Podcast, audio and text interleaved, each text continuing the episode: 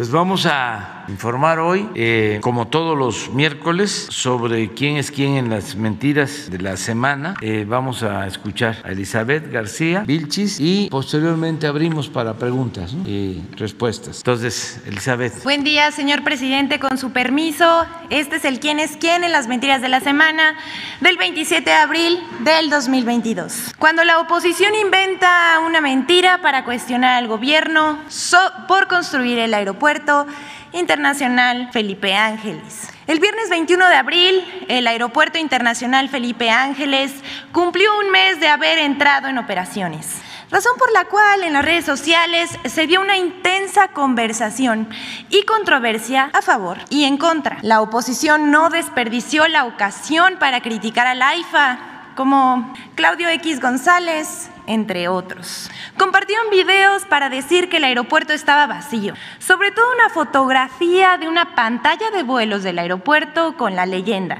No hay vuelos registrados para hoy. Así informa la computadora una vez que se han despachado los vuelos del día. Pero se usó esa imagen para decir que el 21 de abril no hubo vuelos, lo cual resulta falso. El aeropuerto Felipe Ángeles tiene programados seis vuelos diarios. Tan solo en abril las líneas aéreas tienen programados 180 vuelos en el AIFA. El 21 de abril de 2022 hubo 12 operaciones nacionales, un vuelo internacional y otro de carga, informó la administración del AIFA. Siguiente, por favor. Hay ecocidios que los pseudoambientalistas no quieren ver, solo quieren protestar contra el tren Maya. A nombre de la protección al medio ambiente, algunas personalidades y activistas critican al tren Maya.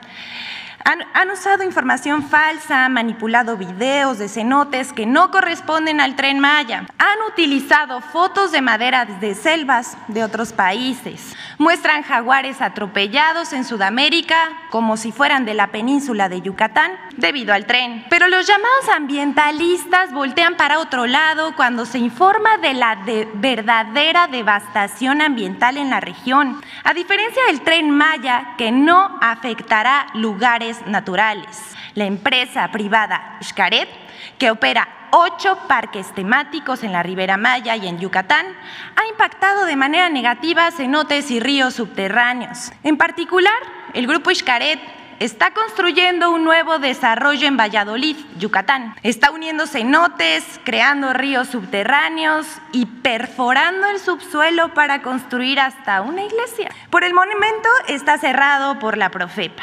Se trata del sitio Xibalba, que significa el inframundo maya. Así lo presenta la empresa. Xibalba, la puerta de entrada al desconocido mundo subterráneo de Yucatán. Es una reserva natural exclusiva del grupo Xcaret que cuenta con icónicos escenarios, todo a costa de los cenotes y del subsuelo. Aquí podemos ver el daño ambiental en este video.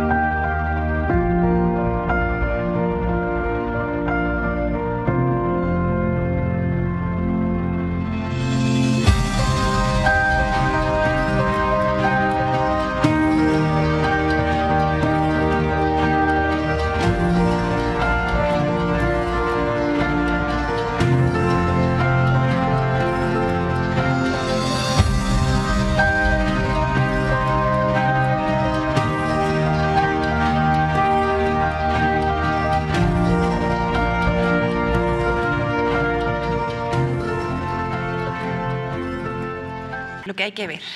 La obra está clausurada, como ya vimos.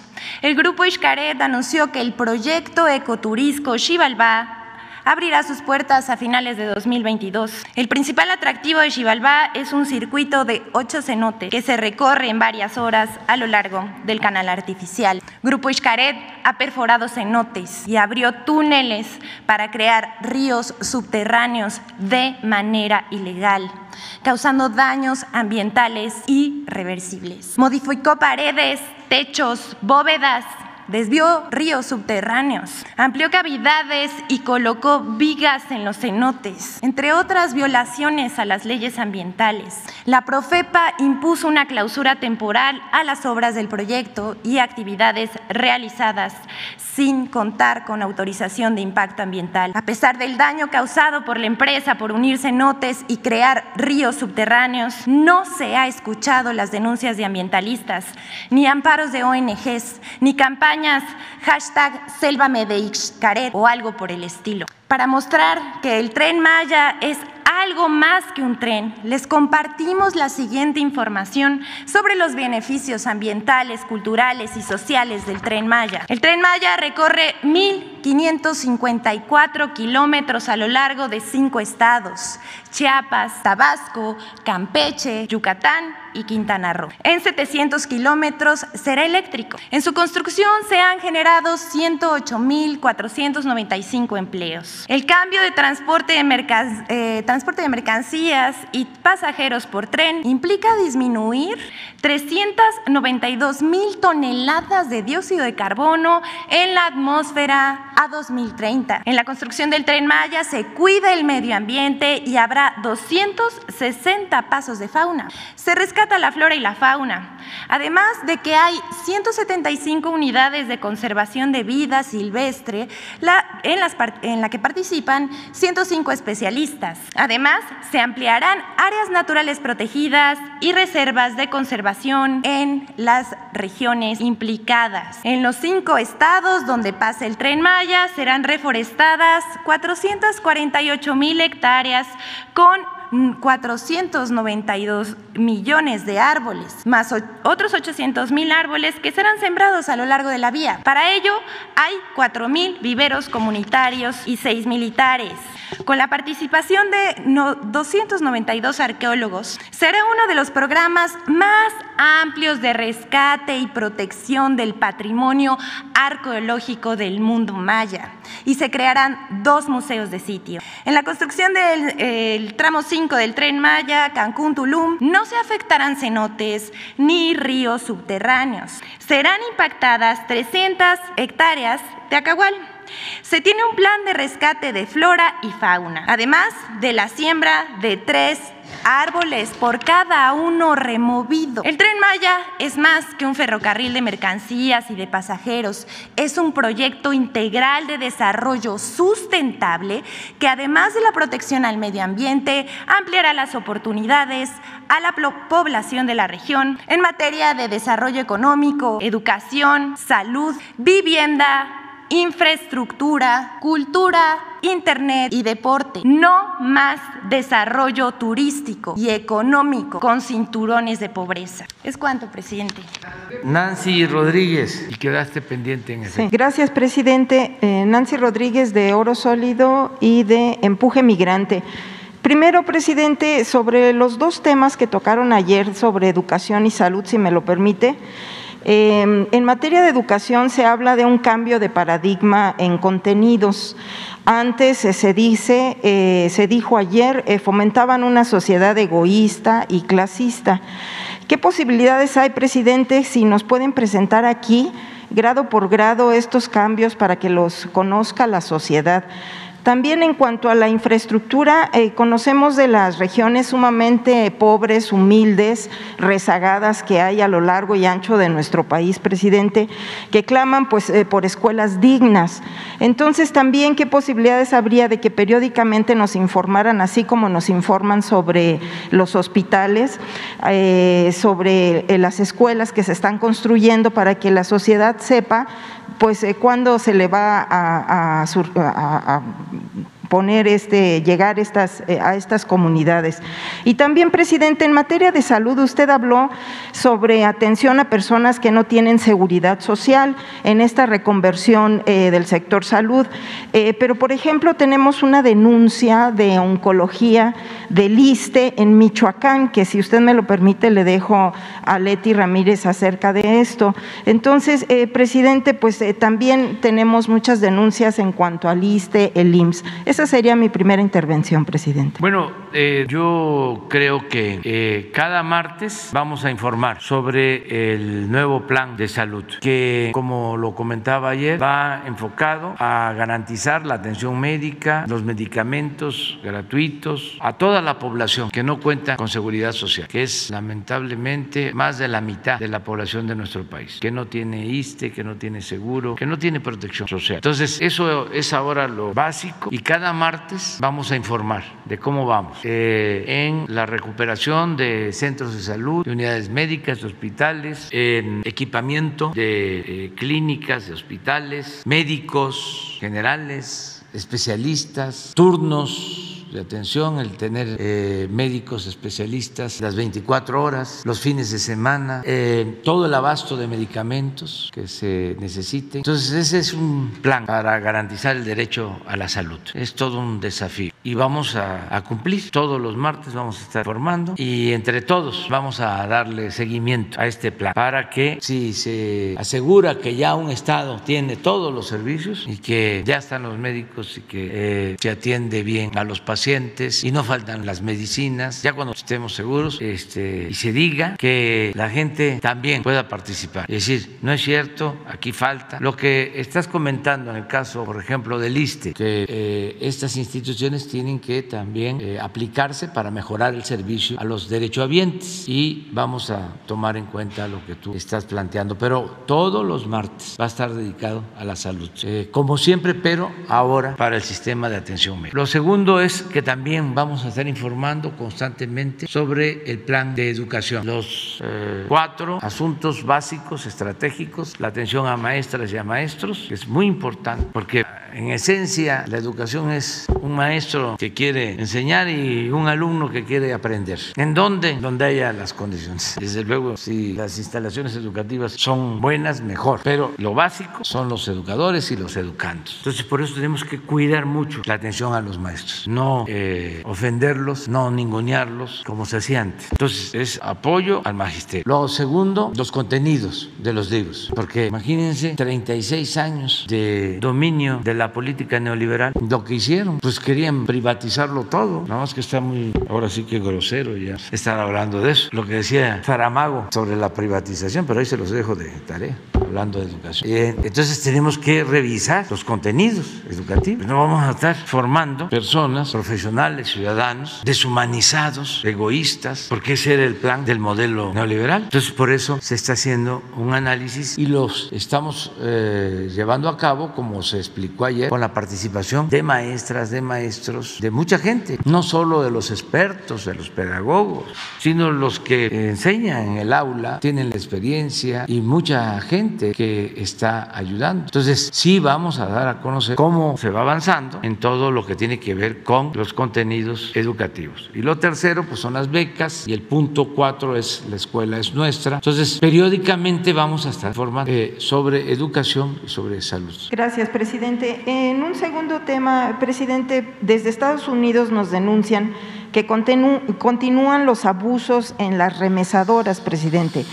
Aquí en México, donde durante años y mucho antes de que usted eh, llegara, eh, retrasaban la entrega de remesas hasta por cuatro semanas, presidente, y en el peor de los casos los hacen perdedizos. Se tuvo un caso, por ejemplo, de Banco Azteca, que después de un litigio de más de cuatro años terminó pagando Banco Azteca la remesa de más de 300 mil pesos pero pues los muy canallas, eh, presidente, junto con su dueño Ricardo Salinas Pliego, pagaron con muebles a los afectados. Incluso eh, tuvieron que llevar un camión de mudanzas para recoger los muebles. Son fraudes millonarios, la verdad, presidente, para todos estos hermanos migrantes. ¿Tendría usted alguna alternativa para evitar estos abusos, además de denunciarlos, tal vez una ventanilla especial en los consulados? Además, hace unos días usted hizo un llamado a nuestros hermanos migrantes y pues crece cada día el interés hacia su gobierno. Y ya por último, presidente, en este ajedrez político y antes de la veda electoral, de acuerdo a las encuestas, eh, eh, Morena está creciendo y sobre todo ahora a raíz de la discusión de la reforma eléctrica, no nada más usted creció en las encuestas, se habla de que Morena pues va a arrasar con las gubernaturas en las próximas elecciones. ¿Cuál sería su, su lectura en relación a esto? Gracias, presidente. Esto.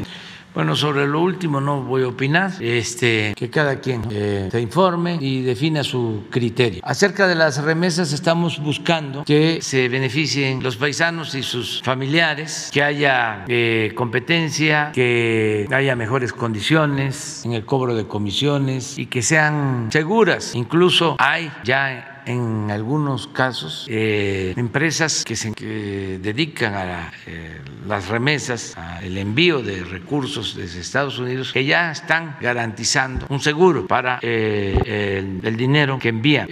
vamos a pedirle a Ricardo Sheffield que el lunes nos informe sobre esto, qué empresas ya tienen estos seguros y que no solo se informe sobre los cobros, porque estamos midiendo que hay empresas que eh, le dan más a la gente, ya sea porque cobran menos comisiones o no cobran comisiones y porque eh, les eh, pagan bien el dólar. Eso es lo que vemos aquí los lunes. Pero que Ricardo pueda informarnos sobre denuncias presentadas y eso va a ayudar también a mejorar.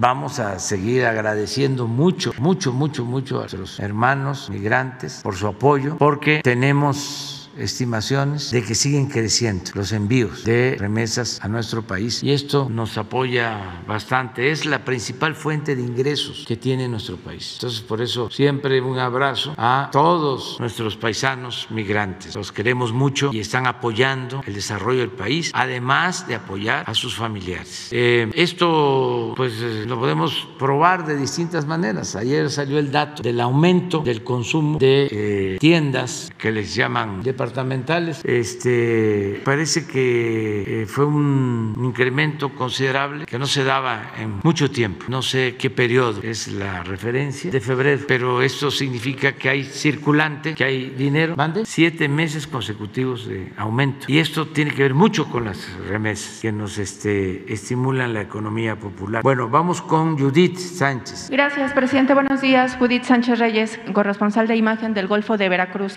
Eh, presidente, hace unos días usted comentó que se someterían a revisión los contratos y permisos de autoabastecimiento de ciertas empresas y en caso de que se encontraran irregularidades serían revocados. Una de las empresas que estaría bajo la lupa es Naturgy, que ha sido demandada por el cobro discrecional que hace por el servicio de gas, eh, de gas natural. En este sentido, eh, algunos puntos, presidente. Preguntar primero si el gobierno federal tiene pensado alguna estrategia para fijar un precio tope como en el gas LP, si se presionará a esta empresa pues para que eh, responda a las demandas y sobre todo realice los reembolsos a los, a los usuarios y eh, tomando en cuenta justamente los altos costos de, del gas o de algunos energéticos por parte de Nartuchi que se dio mucho antes de la pandemia y ahora con el, el asunto internacional, preguntar si la Profeco estaría analizando la posibilidad de presentar un informe sobre los precios del gas, al igual que se hace ¿no? de, de manera semanal con el, con el gas LP así como también dar a conocer el comportamiento de estas empresas. Digo, Naturgy es, digamos, tiene una presencia importante, pero hay otras a nivel eh, local que también están haciendo pues cobros indebidos del, gas y también si se haría un reporte eh, en donde se informe pues cómo van evolucionando las quejas y las demandas de parte de los de los consumidores eh, inconformes, pues esta empresa española ya había yo hecho referencia en algún momento tiene una demanda colectiva desde el 2018 y no se ha dado solución alguna. Y también se preguntó en su momento a la encargada de, de la oficina de Profeco el año pasado si esta empresa, si se iba a dar alguna eh, reunión de parte de la Secretaría de Economía para ver por qué, la, por qué esta empresa no, no está, digamos, eh, evaluada, no se le hacen supervisiones en lo que tiene que ver, por ejemplo, con el procedimiento de evaluación que se hace como eh, en las gasolineras, o sea, el, el, el, ver cómo eh, hacen los cobros y cuáles son sus, sus medidas. No sé si tiene usted información al respecto. Bueno, yo pienso que el lunes eh, Ricardo nos puede traer una respuesta a tu planteamiento sobre eh, la supervisión a estas empresas y en particular que nos informe si hay denuncias, qué tipo de denuncias y qué se está haciendo para el caso de la empresa que mencionas. Quiero aprovechar para informar a los mexicanos que en ocho días, el miércoles de la semana próxima, vamos a dar a conocer el plan antiinflacionario. Vamos a dar a conocer el plan para eh, enfrentar el problema de la carestía. Estamos eh, trabajando de manera conjunta al interior del gobierno, todas las áreas. Esto tiene que ver con los precios de gasolinas, de gas, de diésel, que les adelanto no van a aumentar, la luz tampoco es parte de este plan, pero también estamos eh, considerando el impulso a las actividades productivas, sobre todo lo que tiene que ver con la siembra de alimentos. Aquí también aprovecho, no voy a dejar pasar la ocasión para eh, exhortar, llamar de manera respetuosa a los campesinos para que eh, se siembre maíz se siembre frijol, lo básico, porque se enfrenta la carestía, se enfrenta la inflación con el autoconsumo, no solo con la producción comercial. Si somos eh, autosuficientes en alimentos, vamos de gane. No es lo mismo comprar el frijol, comprar el maíz, que tenerlo ahí en la troje o en la casa. Entonces, eh,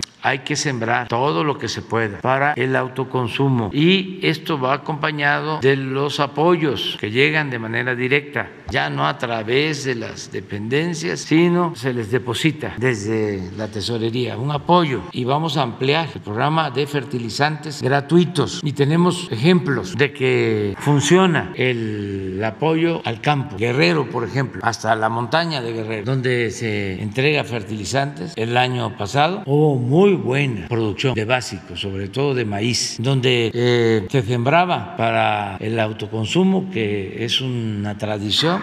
Podían ir los habitantes campesinos de la montaña a trabajar de jornaleros al norte, pero seis meses regresaban a sembrar su maíz en sus pequeñas parcelas. Bueno, eso se sigue haciendo y ahora con el apoyo del fertilizante ya no solo el año pasado hubo maíz para el autoconsumo, sino también ya eh, hubo maíz para el mercado. Sí, eh, no control de precios, vamos a garantizar precios de garantía. Bueno, ah, este, vamos a garantizar precios justos, para no hablar con redundancia, eh, en los básicos. Precio de garantía, que es otro instrumento importante en maíz, en frijol, en arroz, en leche, es parte del plan. Y sin establecer control de precios, estamos llegando a un acuerdo con grandes productores de alimentos y con distribuidores, con las tiendas departamentales, con todas, y están cooperando. Casi todos están aceptando ayudar. Y lo que les estamos proponiendo es que eh, tengamos un precio parejo de una canasta básica, que se pueda comprar al mismo precio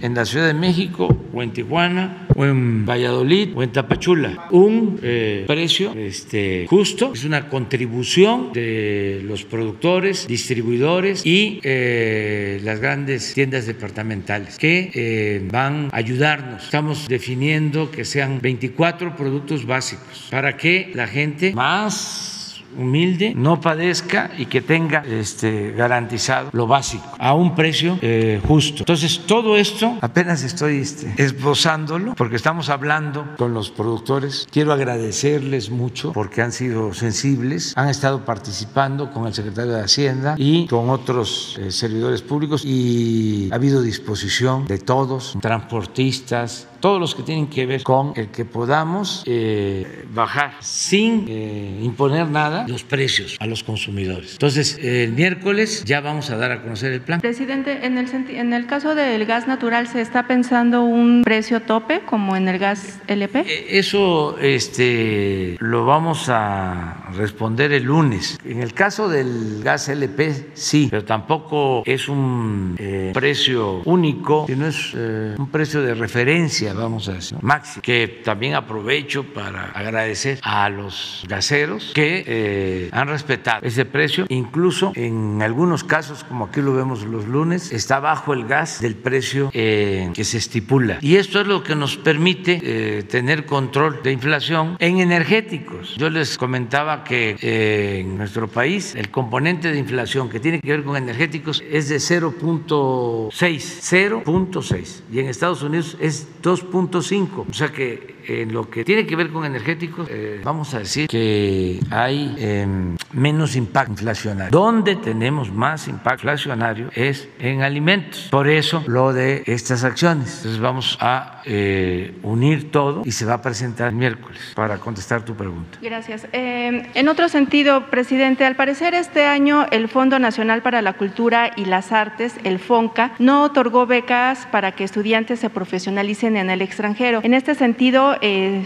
hemos documentado algunos casos, como el de Iber, Iber Eric García, estudiante oaxaqueño que fue aceptado hace unos días en la maestría de jazz eh, de la Universidad de las Artes de Filadelfia con un 40% de beca, que es el porcentaje más alto que otorga esta universidad, pero a diferencia de Abel Aranda López, quien, pudo eh, obtener una beca de este fondo el año pasado y que ya está por concluir esta, esta maestría, Iber García pues puede perder la oportunidad de profesionalizarse en el extranjero, ya que no ha obtenido respuesta del fondo ni de otras instancias eh, de cultura.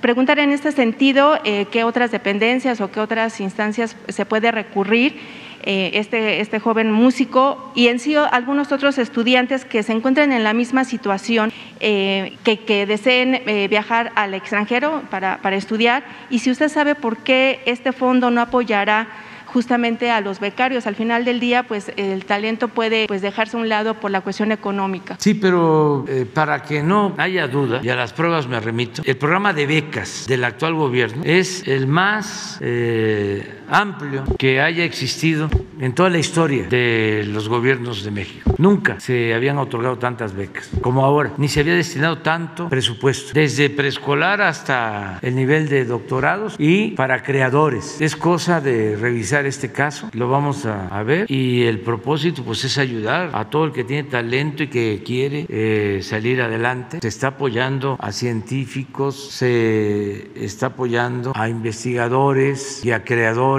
pero en este caso en particular lo vemos porque eh, es parte pues de nuestras eh, convicciones. ¿Habría posibilidad de que se dé algún reporte de cuántas becas se han dado, sobre todo a nivel eh, doctorado, en este tipo de, casos y en el extranjero? Sí, informamos, sí. Gracias. Este, eh, hoy mismo, pero todas las becas, incluso me gustaría que se hiciera la comparación con el sexenio pasado y con los otros gobiernos, porque esto ayuda mucho a este, conocer, incluso aun cuando había en esto del manejo de las becas, ¿no? Este, casicazgos del grupo de Aguilar Camín, del grupo de Kraus. La instrucción fue, eso no se toca. Los que tienen ya becas como creadores eh, se mantiene, aunque los hayan este, becados o hayan obtenido eh, estos apoyos mediante el influyentismo de eh, estos grupos que eran los que dominaban antes por sus vinculaciones con el gobierno y por el manejo del presupuesto en los sectores de la ciencia y de la intelectualidad. Pero eh, no hemos nosotros limitado nada absolutamente.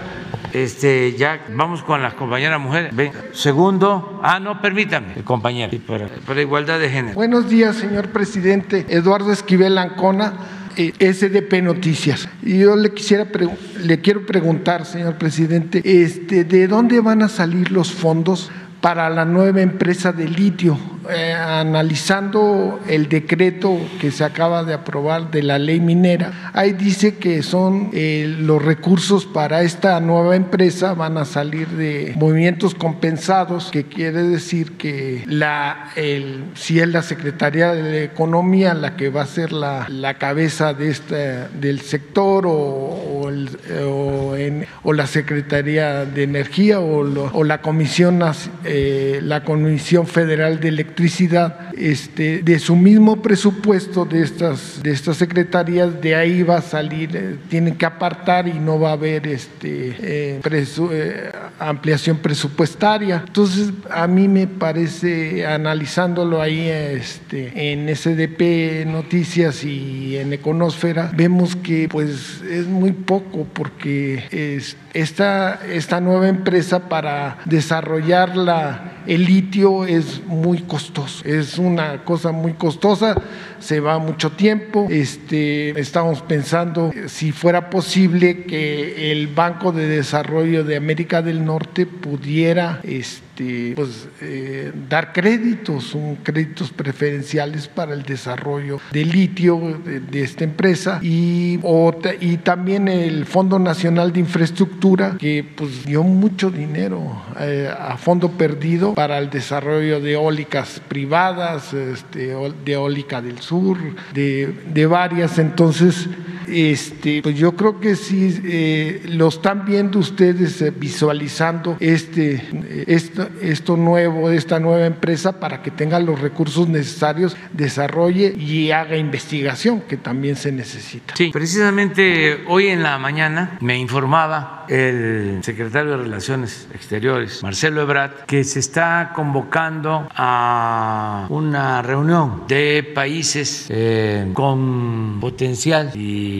productores de litio. Hay comunicación con los gobiernos de Argentina, de Chile, de Bolivia y se está pensando en hacer un trabajo conjunto. Él va a informar, Marcelo Ebrard, sobre este tema para este, decirlo eh, con más claridad. Tenemos que eh, unir las experiencias que se tienen, que nos van a servir, en el caso de México. Hay países en donde eh, el litio ya ha sido que es el caso de Bolivia y el caso de México. El caso de Chile, el caso de Argentina no es así. Pero los gobiernos de Chile y de Argentina tienen interés de que eh, haya esta unión. Todo esto va ayudar mucho a recoger las experiencias eh, y a que podamos eh, definir bien las características de la empresa mexicana que va a manejar lo del litio, sobre los recursos, eh, todo el apoyo de investigación que se necesita, que se requiere. Entonces pronto vamos a informar. Yo creo que Marcelo lo va a hacer, si no hoy o mañana, sobre este caso, lo que tú estás tratando. depende mucho pues de la capacidad económica del gobierno. Y afortunadamente estamos bien en la recaudación de impuestos, que ese es un buen indicador. Si no es el indicador principal, sí es uno de los principales indicadores de la capacidad económica del gobierno, ¿no? de cómo están las finanzas públicas, para poder eh, destinar fondos a estos proyectos. Me gustaría que conocieran cómo estamos en recaudación al día de ayer, porque de eso depende todo. Entonces, parece que debemos de estar como en 2, 3% arriba en términos reales, es decir, en términos nominales como cerca del 10% de incremento en la recaudación con relación al año pasado, al mismo periodo del año pasado. Si no es que este, me equivoque, que no lo he visto, es el dato que veo diario, como otros que veo diario, lo que tiene que ver con la seguridad, son datos que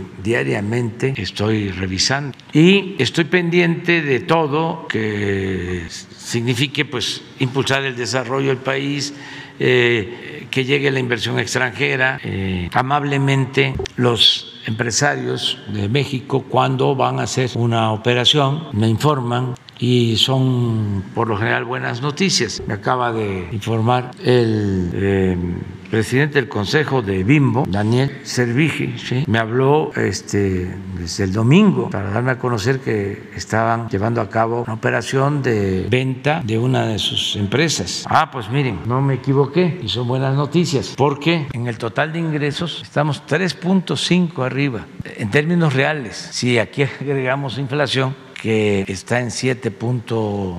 7, 7.8, eh, pues estamos hablando de 11% de aumento nominal. ¿Qué es esto? De un billón 537 mil a un billón 711 mil, como 140 mil millones de pesos más de un año a otro. Y en lo que son solo impuestos tributarios, de un billón 293 a un billón 439, también 3.5. Entonces vamos bien. Les comentaba lo de Daniel Servige, de que venden una empresa que no es la empresa emblema, empresa grande, es una empresa de eh, dulces, de paletas. Alguien me dijo que eran las paletas payaso.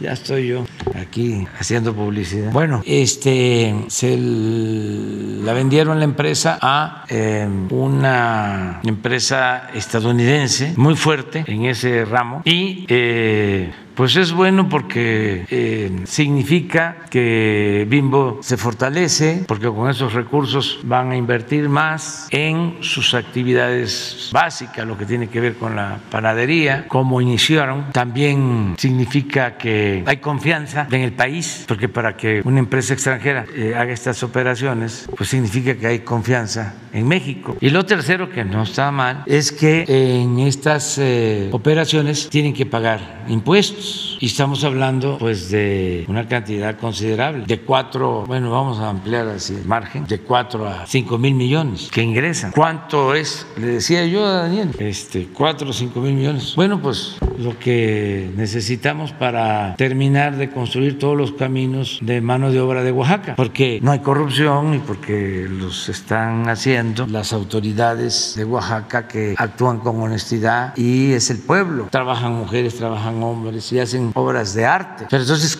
así de manera muy mm, clara, ya los impuestos no van a parar a bienes de políticos, a enriquecer a corruptos. Entonces, por eso este, muchos empresarios, la mayoría, se sienten hasta orgullosos de que están contribuyendo. Ya hasta, no voy a hablar de impuestos, voy a hablar más de contribuciones. Entonces, ¿de dónde sale para los caminos de Oaxaca? ¿De dónde va a salir para la empresa de litio? Pues de los ingresos de la hacienda pública. Y es, eh, es muy importante el que avancemos. Eh, y yo creo que Marcelo, con la Secretaría de Economía, con Tatiana, va a informarles y vamos ya también a definir eh, cómo va a quedar esta nueva empresa, si va a ser del todo independiente o va a estar relacionada con Hacienda, con Economía, con la Comisión Federal de Electricidad, con Energía o con todo el gobierno. Vamos a buscar el mejor modelo. En una segunda pregunta, señor presidente, eh,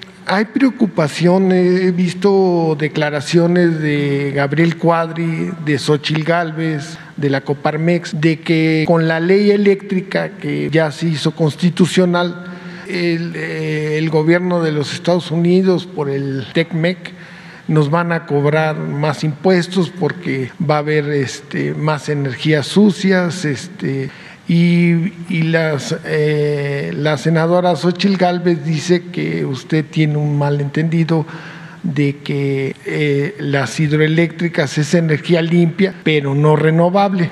Yo consulté eh, con el Google, con, con, expertos y todo, y me dijeron que pues, la que está mal es la, la senadora, porque sí es es energía limpia y es renovable. La que consideran energía limpia pero no renovable es la energía nuclear. Esa sí, esa sí es, no es renovable, es una energía que, que muchos consideran como energía limpia pero no renovable.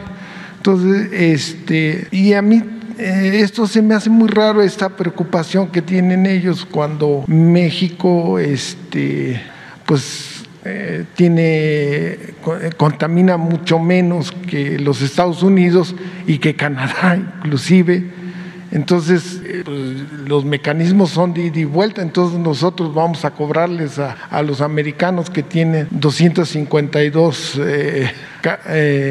plantas de carbón, más las que tienen de, de combustóleo este, lo que también dicen eh, estos, estos que están en contra de, cómo se está haciendo el despacho, es que dice que vamos a usar puro combustóleo, cuando el combustóleo ahorita que está produciendo Pemex se está exportando casi todo porque como está tan alto el precio del barril de petróleo, este, pues le sale más barato comprar, comprar a, las refinerías de los Estados Unidos.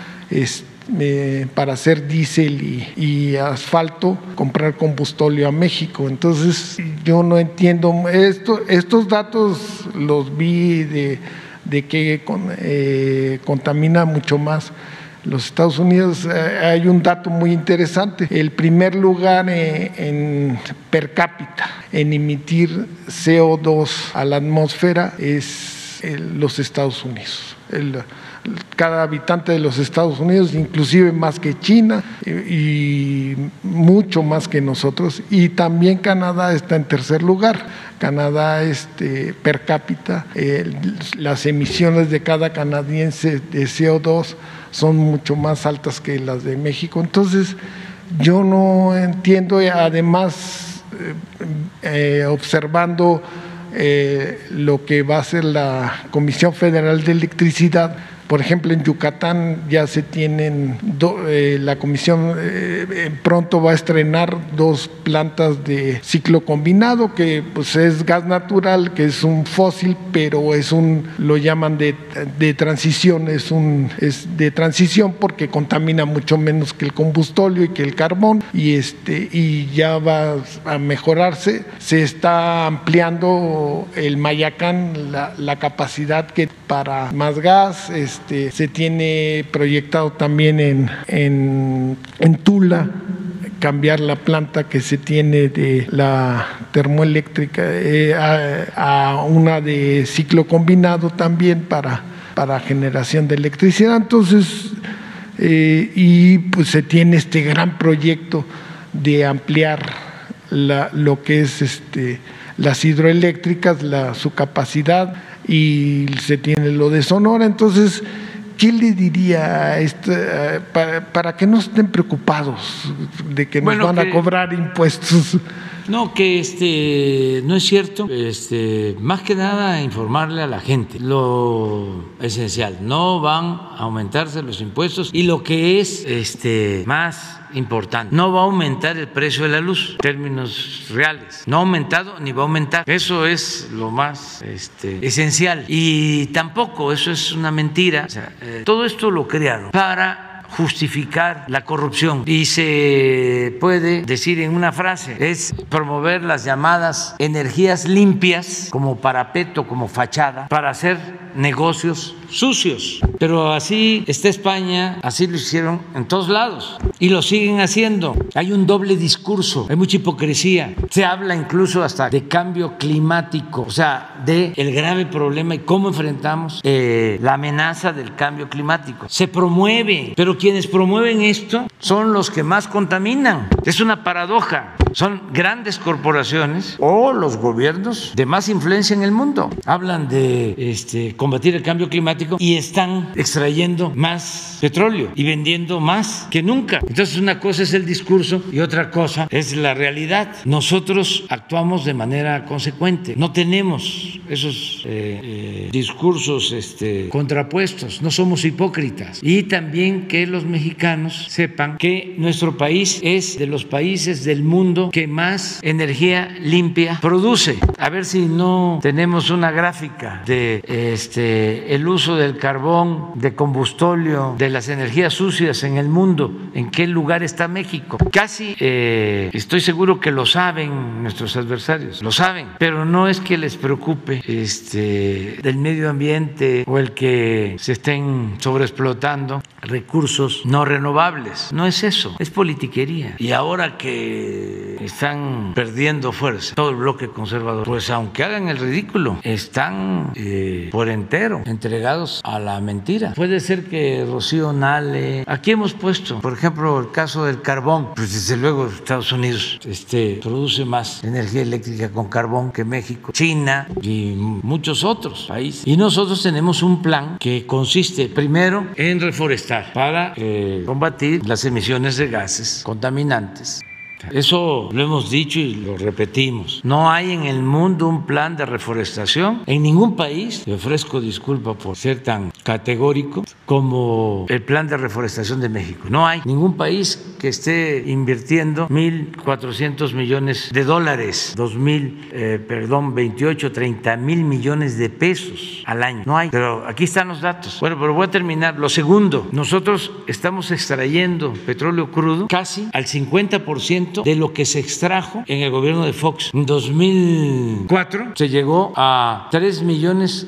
400 mil barriles diarios. Y hicieron barbaridad y media porque para sacar petróleo a como fuera inyectaron con nitrógeno los pozos y los contaminaron. Y por eso durante mucho tiempo se tuvo que quemar gas a la atmósfera, muchísimo gas, un daño tremendo. Achicaron, agotaron el yacimiento de Cantarell de 3 millones 400 mil a 1 millón 760 mil de hoy. Entonces sí hay diferencia, sí estamos cuidando este recurso no renovable, además cuidando la herencia de las futuras generaciones, porque tenemos este petróleo, tenemos reservas. Si actuáramos de manera irracional, estaríamos eh, llegando a acuerdos con inversionistas extranjeros para sacar más petróleo, más ahora que el precio está en 100 dólares el barril aproximadamente. Pero no, luego tenemos el plan de rehabilitar las hidroeléctricas que producen energía limpia, renovable y este, que nos cuesta menos porque ya tenemos la infraestructura desde hace años. Con el dinero del pueblo se hicieron 60 hidroeléctricas que estaban subutilizadas. Ahora con la ley eléctrica se van a poder utilizar esas hidroeléctricas. ¿Y qué significa? Pues que la Comisión Federal de Electricidad de producir 66% de la energía va a poder producir hasta 54%. Solo solo nada más, solo por eh, el cambio que se permite para que la Comisión Federal pueda despachar a toda su capacidad, incluso sin utilizar sus plantas que generan energía con carbón o con eh, combustorio, que este, son muy pocas. Carboníferas son dos plantas nada más. Y aquí también este, los que conocen México bien, no los expertos fifis que no han salido de Polanco, de los despachos este, de las empresas extranjeras o particulares, pues saben de dónde viven los eh, productores de carbón de eh, Coahuila, de qué viven, muchísima gente. Entonces, sin que todo sea carbón, pero si se tienen ahí estas plantas y se, se usa con moderación,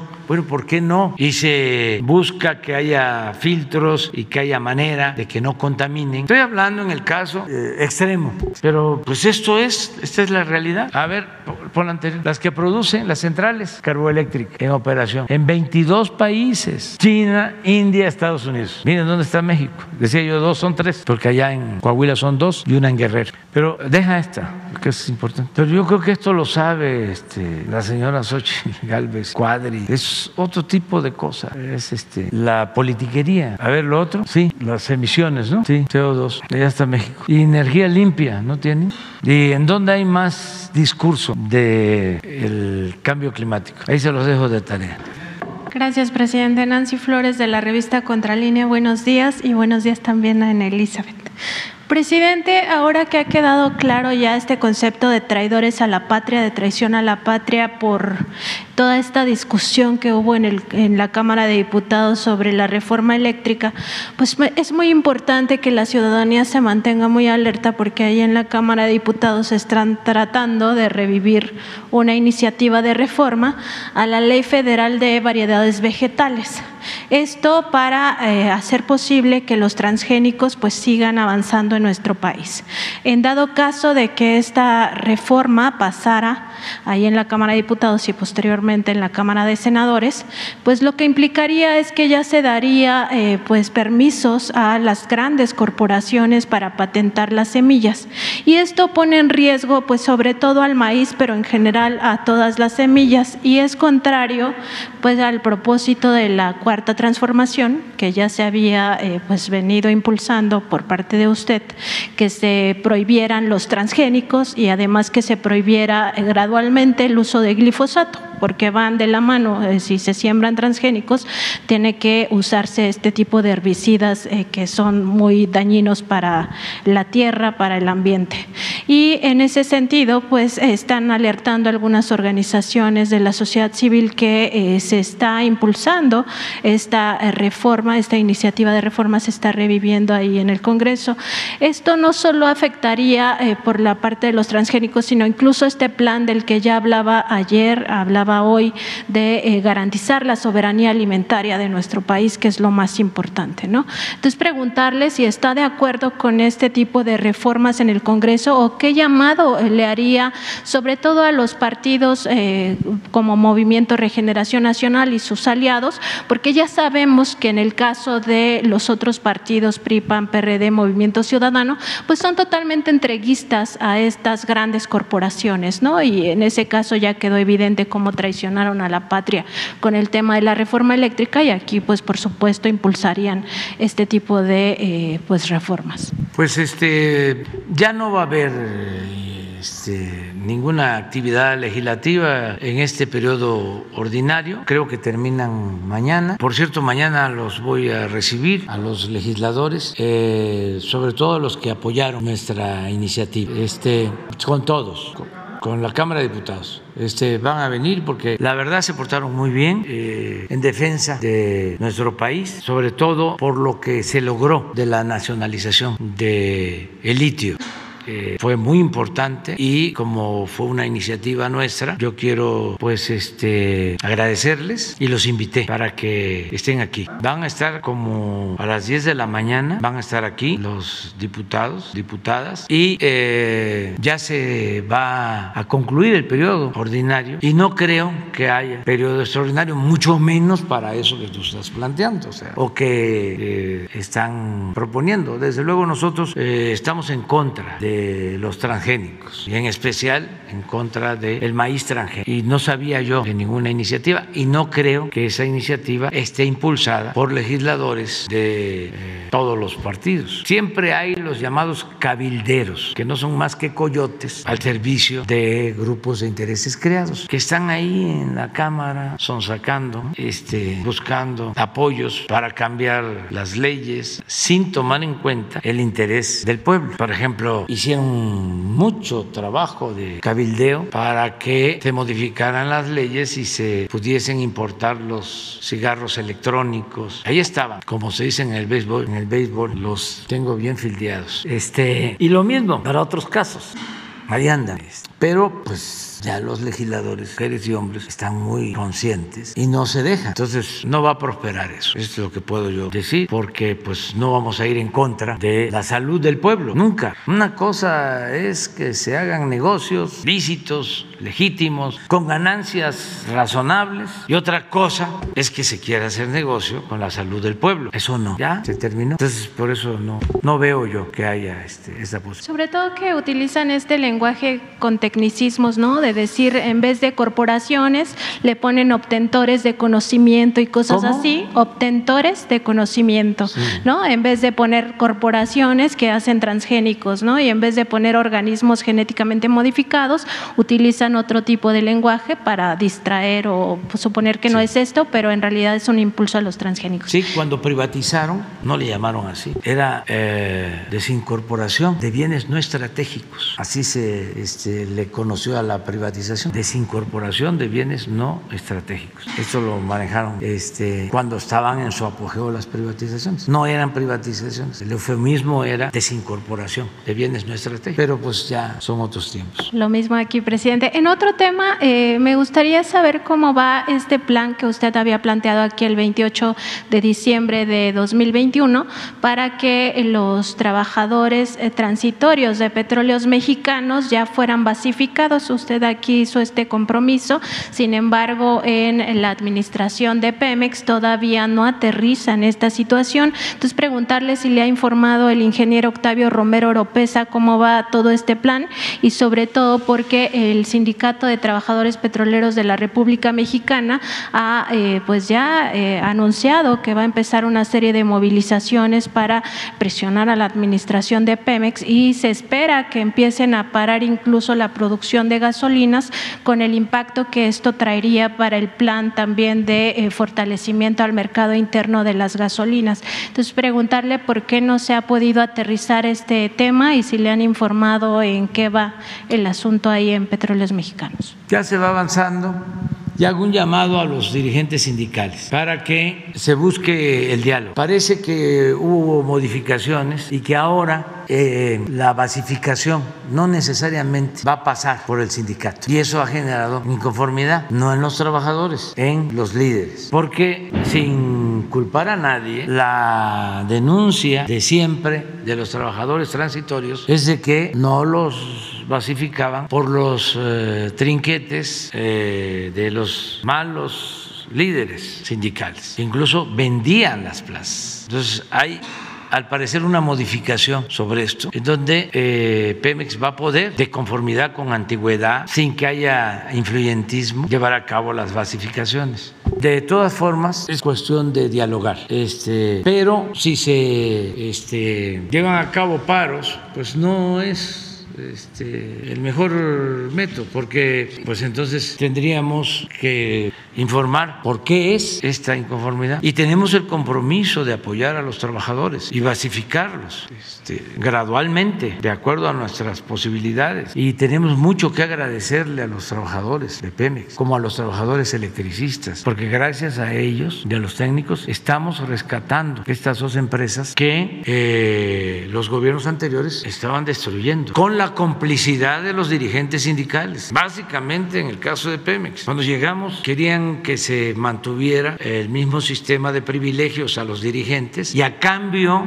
porque tengo pruebas de lo que estoy diciendo, nos permitían, nos aceptaban los dirigentes de los trabajadores petroleros que aumentáramos la edad de jubilación y los mandamos al carajo. O sea, no les importaban los trabajadores, lo que querían era seguir manteniendo sus privilegios. Entonces eso ya cambió y nosotros no vamos a cometer ninguna injusticia este, en contra de los trabajadores. Voy a pedir al director de Pemex que informe sobre esto y que busque a los dirigentes sindicales y que se dialogue y que se llegue a un acuerdo. La denuncia de los trabajadores es que ni una sola de estas plazas, 17 mil plazas que se había anunciado en diciembre, pues se ha liberado y además que tampoco les están dando uniformes ni los zapatos especiales que necesitan para estar en esas plantas, que no hay mantenimiento, sobre todo en el asunto de las refinerías y que tampoco se ha liberado los créditos que da Petróleos Mexicanos a los trabajadores sindicalizados. Es como un cúmulo de demandas. Todo que lo están que sea teniendo. cierto este, y se tiene que atender. Es un asunto de justicia. Lo que este, se tiene que ver es si se trata de demandas este, Legítimas. legítimas o son asuntos que se utilizan como mecanismos de presión para seguir manteniendo métodos de control, de manipulación y de corrupción. Entonces, vamos a aclararlo sin ningún problema. Pero si es falta de uniformes, que no les han entregado sus botas, sus eh, equipos, eh, lo de la basificación, si no se ha llevado a cabo, eh, eso que se resuelva de inmediato. Pero en general, cuando hablamos de basificación, este, aplica para todos. Ya se acabó de que se va a basificar primero al eh, cercano, al líder sindical o al que entrega un moche. No, se va a basificar primero el que lleva 20 años trabajando por contrato, al que tenga más antigüedad, no al que acaba de entrar pero tiene influencias. Esto aplica para la educación, para la salud, para todo, porque se cometen muchas injusticias. Llegan nuevos y como están bien con los líderes, se les basifica y se van quedando para trabajar por contrato, eventuales, otros trabajadores. Todos los que podamos. Ayer informamos que solo en lo que eh, tiene que ver con el magisterio se han basificado a 500 mil. Y tengo el compromiso, y vamos a cumplirlo, de basificar a 80 mil trabajadores de la salud. Y vamos a ir basificando eh, lo más que podamos. Eh, regularizando, ya tenemos un plan que va a empezar en el mes de mayo con ese propósito. Presidente, y también sobre el tema de Pemex, hace un momento eh, usted comentaba aquí lo de la quema de gas en la atmósfera. Tenemos información de que a partir de que empezó a incrementarse la extracción de petróleo crudo, eh, pues también aumentó o se incrementó la quema de gas en la atmósfera y que estaría rondando un poco más del 5% actualmente cuando la norma internacional marca que lo máximo sería 2%. Preguntarle si eh, ya se ha avanzado en este plan que tiene Petróleos Mexicanos para reducir la quema de gas en la atmósfera y en su caso ir transitando hacia otras tecnologías que no impliquen pues esta contaminación y eh, si le han informado al respecto. Sí, gracias. Eh, es parte del plan de rescate de Pemex, el reducir las eh, quemas de gas a la atmósfera. Y le vamos a pedir al director de Pemex que nos informe cómo vamos. Todavía el día 18 de marzo hablé de este tema, de lo del gas, de la quema del gas, como un objetivo que tenemos, de las cuestiones básicas. Eh, y hay un plan con ese propósito. Lo que no sé eh, a ciencia cierta es el avance. Entonces vamos a pedirle que nos informe. Uno más.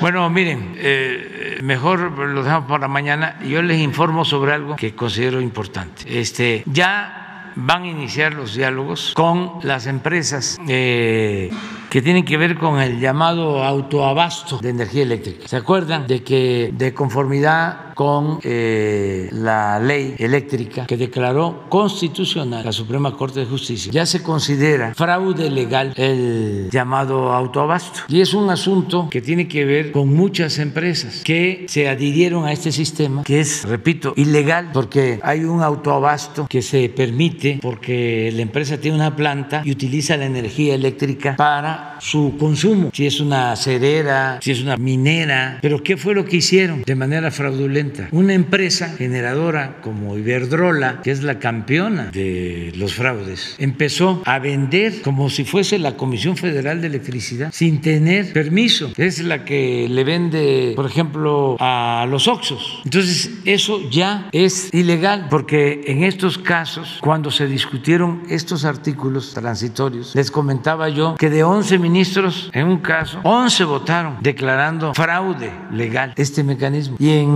otro artículo parecido de venta de excedentes de los productores llamados independientes, también se consideró fraude legal y votaron 10 de 11 ministros para que se considerara fraude legal. Pero aquí el asunto es, ¿qué se hace? Lo que procede, pues es presentar denuncias. Pero antes de eso, queremos dialogar, buscar acuerdos con las 10, 20 grandes empresas generadoras y también con los consumidores, que aunque son alrededor de 60 mil consumidores, hay como 30 grandes, grandes, grandes consumidores que compran como el 60% y el resto pues son pequeños. Entonces queremos hablar con ellos y va a empezar ya un diálogo en gobernación. Se les va a invitar a dialogar, va a llevar esta negociación, porque la política es negociación también, entre otras cosas. La va a llevar, la negociación la va a conducir el secretario de gobernación, acompañado por la secretaria de Energía y el director de la Comisión Federal de Electricidad. Entonces, lo digo aquí para que cuando inviten este, al diálogo, que se sepa que es así, que en efecto estamos iniciando estos diálogos y vamos a, a buscar los acuerdos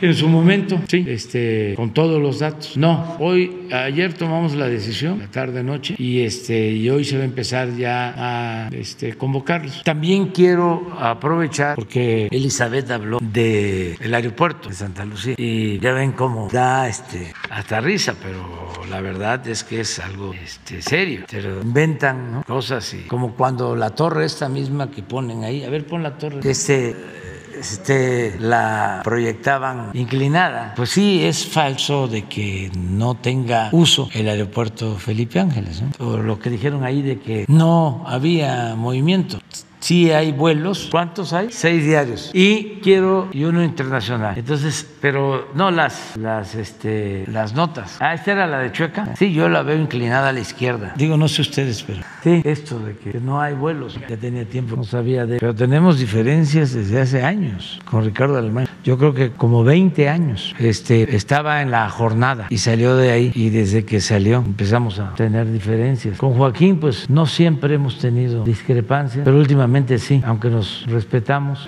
Y el Universal, pues es lo mismo. Hubo un tiempo en que no teníamos problemas, pero este, los intereses, en el caso. Ah, no, es fórmula, ¿no? Yo pensaba que era el Universal. Ah, sí, pasó un caso en el, Universal, se los cuento, que después de seis años de no tener relaciones, hablé con el director, porque él pidió que quería tener una conversación conmigo, y la tuve con él. Y entonces, este, su ofrecimiento es: vamos a actuar este, con neutralidad, con objetividad. Pues muy bien, Juan Francisco, muy bien. Al mes de eso, este, en este periódico estaba el señor Yunes, de gobernador en Veracruz. Hicieron todo un escándalo de que eh, una legisladora, Eva creo que se llamaba, o se llama la señora, cadena, y todo lo manejaron aquí, toda una campaña. Yo creo que no había pasado ni el mes. Entonces yo dije desde entonces, entonces dije, este, pues es mejor de, de lejitos porque cuando este, se supone que hay acuerdo o que va a haber un trato respetuoso, es cuando más duro. De todas maneras, yo respeto mucho a el director,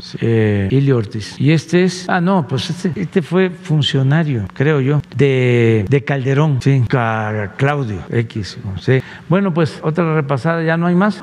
MBS. Ahí hay un este, conductor de radio. Es, sí, que me acuerdo que puso un Twitter, creo que en el 19. A ver, búscalo por ahí. Dice, yo sí quiero. Fíjense, un conductor de radio que debería de cuidar ¿no? sus comentarios y ser lo más este, pues, equilibrado. Estaba planteando de que él sí quería que yo me fuera a Palenque, Chiapas, sí, allá a la quinta. No sé si fue el 19 o el 20, pero lo acabo de ver. No, no por él, ¿eh? sí, pero esto fue un, esto es un, un Twitter que le recuerdan otros este, comunicadores. Y yo, pues, este, hasta intervine cuando sacaron a Carmen Aristegui, porque el dueño de MBS es Joaquín Vargas, una buena persona, este, buscaba yo pues la conciliación, pero no, no se, no se pudo. Y Claudio Mil, bueno, después de este repaso, Grupo Fórmula, también este, los dueños muy amables, ya murió el señor Rogelio, quedó a su hijo Jesús, nuestro amigo, el, el de Fórmula, Jaime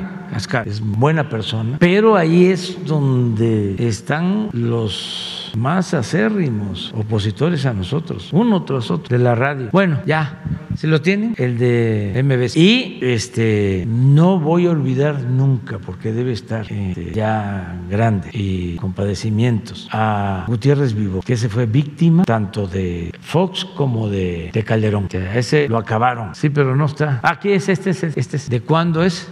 Del 21. Yo sí quiero que se vaya AMLO. Pues ni modo.